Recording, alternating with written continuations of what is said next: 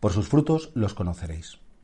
Hay una frase muy bonita que dice, mis obras hablan más alto que mis palabras de lo que tú significas para mí.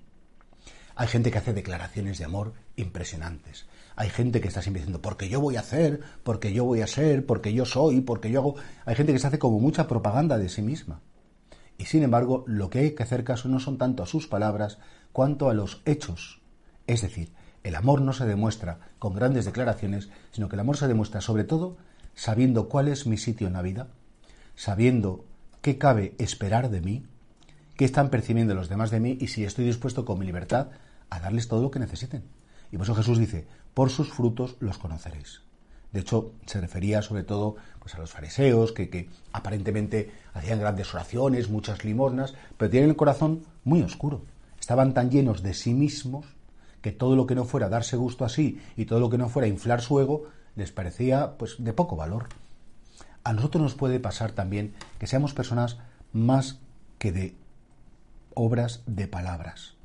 Y eso sería un error, claro, porque voy a hacer, yo soy, y bueno, pues no. Esas conversaciones a veces, ¿verdad?, tan vanidosas en grupos sociales, que cada uno quiere contar su gran batallita y lo bueno que es, y lo bien que le ha salido su familia, sus niños y sus nietos y sus cosas. Bueno, efectivamente las miserias propias de la familia no se cuentan, pero tampoco hay que ir por la vida como fardando de todo. Hay personas, en cambio, que son muy silenciosas y, sin embargo, saben perfectamente cómo amar, cómo apoyar, cómo estar en su sitio, cómo darse a los demás. A veces lo más importante, repito, no se dice con palabras concretas. Lo más importante se dice dando la mano, estando acompañado de una persona en silencio, estando en tu sitio. Y creo que esto es algo que todos tendríamos que revisar. ¿Por qué? Porque si no, al final yo tengo que preguntarme cuáles son mis frutos.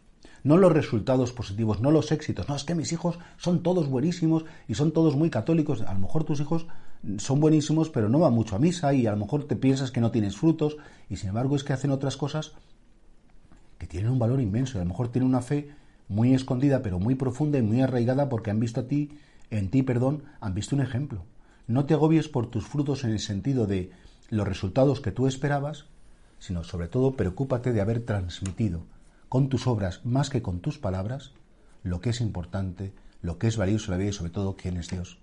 Las cosas más bonitas de la vida no se aprenden ni en, la, ni en la universidad ni en el colegio, se aprenden en casa, con el ejemplo de unos padres, con el ejemplo de una persona que ha vivido siempre entregada y pendiente de los demás. Eso es realmente una gran enseñanza.